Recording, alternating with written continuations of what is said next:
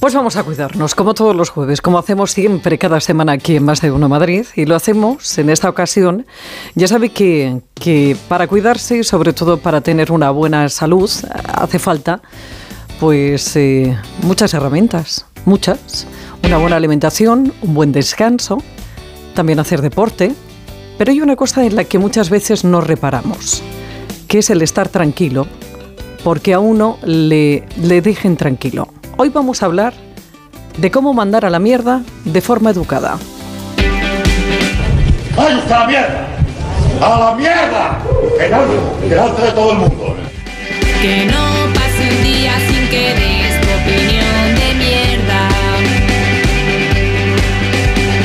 Cardalda es eh, psicóloga, es neurocientífica y ha escrito este libro, este libro que se llama, como le acabo de decir, Cómo mandar a la mierda de forma educada. Alba, buenas tardes. Hola, buenas tardes. Bueno, qué contundente el, el título del libro y qué necesario, porque muchas veces nos faltan formas o perdemos las mismas y no sabemos dónde está el centro, el equilibrio. Sí, esa, yo creo que es eh, el punto más complicado, ¿no? Encontrar el equilibrio entre eh, cuándo ceder un poco eh, y cuándo ya ha llegado el momento de poner el límite. Hablábamos de salud y la salud eh, en estos casos, eh, bueno, pues viene por ahí, por nuestra relación con los demás, por quitarnos de encima a estas personas que nos hacen mala sangre, pero no sabemos cómo decirles adiós. Y en este caso, en este libro, Alba, tú cuentas la relación de, sobre todo, laboral y también sentimental. Sí, porque claro, hay, son, son contextos diferentes, ¿no? Entonces también hay que eh, diferenciar cómo ponemos límites eh, con cada, en cada contexto y, teniendo en cuenta la relación que tenemos con cada persona. Entonces, eh, las estrategias para poner esos límites y, y, para ser asertivos en unos casos y en otros, pues varía. Cuando una persona no sabe decir no, ¿se consume por dentro? se consume completamente y, y no solamente la, la, propia persona, sino que también eh, se sienten afectados normalmente pues las, las personas que están a, a su alrededor, ¿no? Eh, el poder priorizar lo que es importante para uno y, el, a qué le queremos y a quiénes le queremos dedicar el tiempo pasa por saber decir no a aquello que para nosotros no es eh, realmente prioritario. Entonces, si no sabemos cómo hacerlo, al final eh, las demandas externas son las que marcan eh, el orden de prioridad y nos quedamos sin poder hacer o sin poderle dedicar realmente ese tiempo a lo que para nosotros realmente es, es valioso.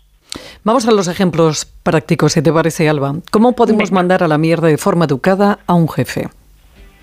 Bueno, aquí hay que tener cuidado eh, porque cierto es que no todos tenemos la, las mismas eh, el mismo contexto, ¿no? Las mismas situaciones. No es lo mismo, eh, y aquí mm, hay que tener también una parte de, realismo, no es lo mismo pues un padre, una madre de familia que tiene quizá pues una hipoteca, unos hijos, una familia a su cargo, o una persona que no, ¿no? Entonces, yo por eh, yo siempre hago hincapié en que la dignidad de cada uno está por encima de todo, ¿no? Entonces, teniendo en cuenta esto, uh, hay que saber poner límites.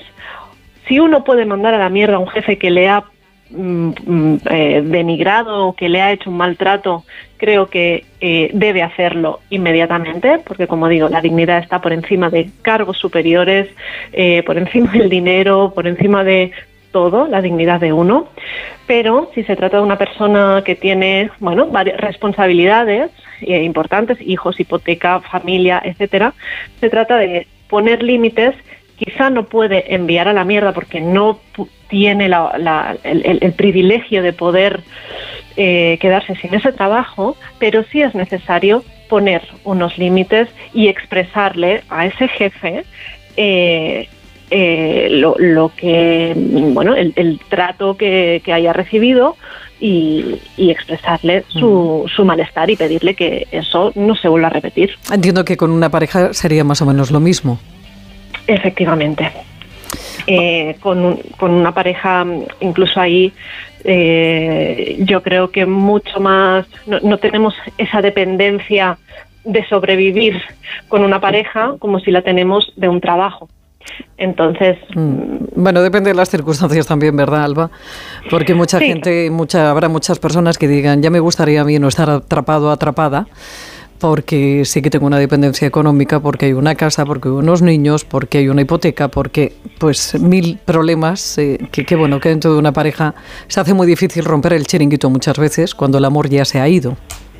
Es cierto, eh, eso también es cierto y, por eso digo, ¿no? Esa, esa eh, realidad que, que para cada uno es tan distinta, entonces no podemos eh, afirmar fórmulas para todos, la misma fórmula, pero sí, aunque sea una pareja, eh, si, hay un, si hay faltas de respeto o hay transgresión de cualquier límite, sí hay que hablarlo y sí hay que establecer eh, unos límites, independientemente de que eso eh, suponga ruptura o no de la pareja, pero sí establecer unos límites. Es Alba Cardalda, es psicóloga y neurocientífica y autora del libro Cómo mandar a la mierda de una forma educada. Alba, que tengas mucho éxito con este libro. Te mando muchos besos. Muchas gracias, para vosotros también.